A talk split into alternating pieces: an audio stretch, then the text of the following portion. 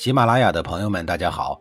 告诉大家一个好消息，除了音频以外，我最近开始以视频的方式为大家讲历史，内容也不再局限于中国古代史，而是涵盖人文、社会、西方历史等等，还包括对一些经典童话人物、历史人物进行全新解读。欢迎大家在微信视频号里搜索“志明侃历史”，同志的志，光明的明，调侃的侃，历史故事的历史，我在视频里等你。上一集里啊，我说到了郑庄公把周平王给气死了的事儿。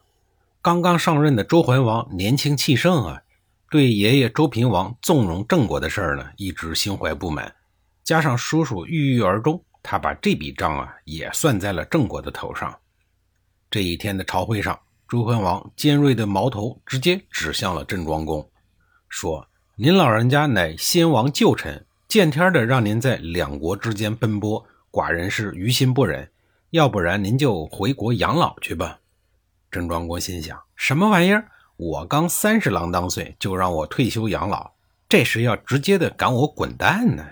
郑庄公气血上涌，刚想发作，又觉得不妥，违礼之事呢，还是要少做为妙，否则会贻笑大方的。于是他稳稳地对周桓王说：“老臣正有此意，今即拜辞。”说是拜辞啊，也只是拱了拱手就扬长而去。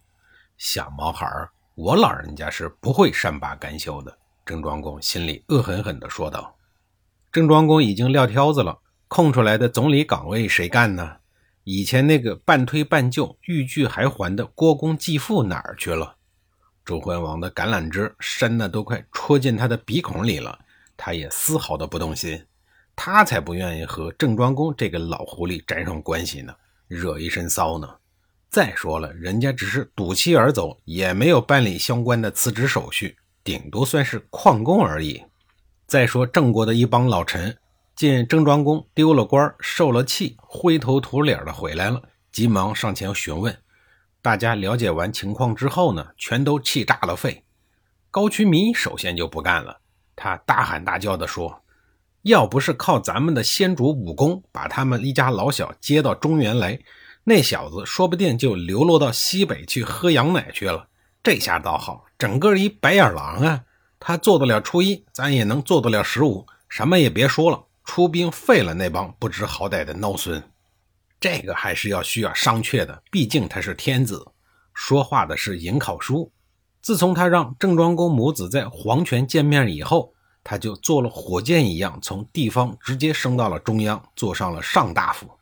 郑庄公拿眼瞟了一下寨众，大事儿呢还得靠他拿主意。攻打天子肯定不行，但是这气呢我们又咽不下。这么着吧，您给我一支兵马，我到瘟疫去骚扰他一下子。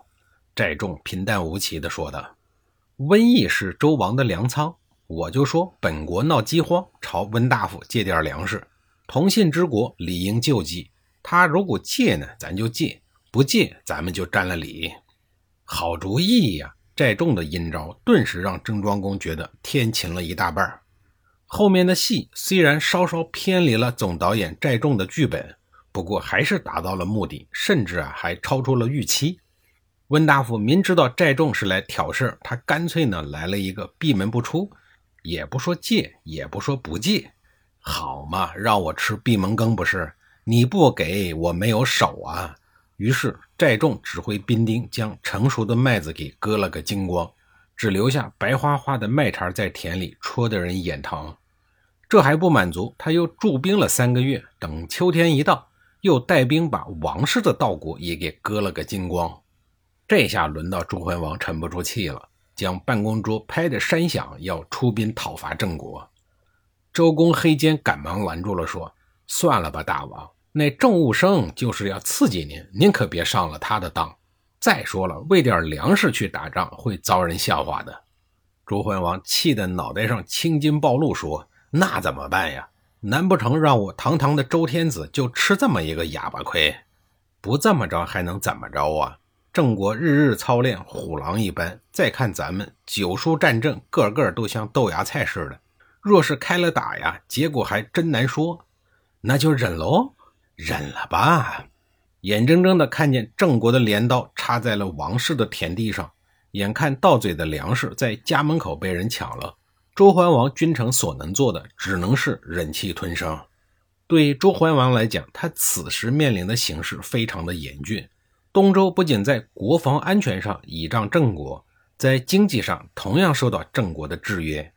就在郑庄公连续两次武装抢夺粮食之后，《左传》记载说：“武士子来求父，王未葬也。”也就是说，郑国只要把钱袋子一勒紧，周桓王连给爷爷周平王办丧礼的钱都挤不出来，还得派专使舔着脸去鲁国化缘。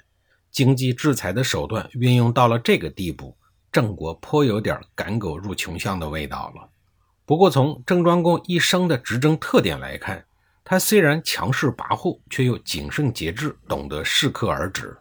这就像俄罗斯的总统普京那样，今儿在新闻发布会上与美国人吵的是剑拔弩张，不共戴天；改天呢，又专程在小布什总统过生日的时候送上一大捧娇艳欲滴的玫瑰花。眼看着经济制裁的杠杆已经到底了。再往前跨一步，周郑双方就只能兵戎相见。郑庄公不失时机地踩了一脚刹车，在自己占据优势的情况下，亲自去洛阳朝觐周桓王，意图缓和关系，开启周郑双方的破冰之旅。但让他失望的是，周桓王这个乳臭未干的黄毛小子，不但不解风情，而且还把郑庄公的善意错当软弱可欺。就在四年之后的公元前七幺五年。朱桓王又颁布了两道刺激郑庄公的旨意，将大戏推向了高潮。这位一心想着搞事儿、搞中心的主，最后把东周这一辆破车彻底开进了沟里头。四年后的事儿，咱们回头再说。咱们先说今年的事儿。今年魏国发生了一件大事儿，弑君自立。按说魏国死了国君和郑国有什么关系呀？当然有啊，敌对关系也是关系呀。上一集里我说了，魏国因为郑庄公的侄子公孙华的事儿，这两年和郑国军事摩擦不断。郑庄公虽然连续对魏国作战，但是呢，也没有讨到太大的便宜。要知道，魏国作为老牌的诸侯国，国家综合实力还是有的，要不然也不敢收留郑国的敌人公孙华，还替他报仇。魏国，您听这名字啊。顾名思义，就是用来拱卫周王室安全的铁杆诸侯国。从西周周文王嫡九子康叔立国开始，共传承了四十一位国君，享国九百零七年，成为周朝寿命最长的诸侯国。自犬戎之祸以后，爵位更是升到了最高一级的公爵。所以说，有实力才有底气。遗憾的是。自从魏桓公招惹了郑庄公这颗煞星以后，再也没有过一天的好日子。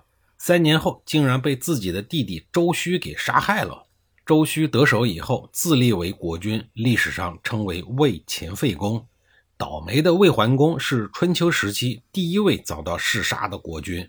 周须呢，也开启了历史上的一个新的高度，那就是弑君自立。以前有这事儿吗？当然是有的。周须呢，他只是在春秋历史上开了这样一个头，从此弑君成为常态。有人整理过弑君清单，在整个周朝被弑君的君主有将近一百人，因此啊，国君就等于高危职业。周须为什么能干出这种大逆不道的事儿来呢？这与受害者，也就是他的亲哥哥有极大的关系。下一集里呀，我再给您详细的讲述。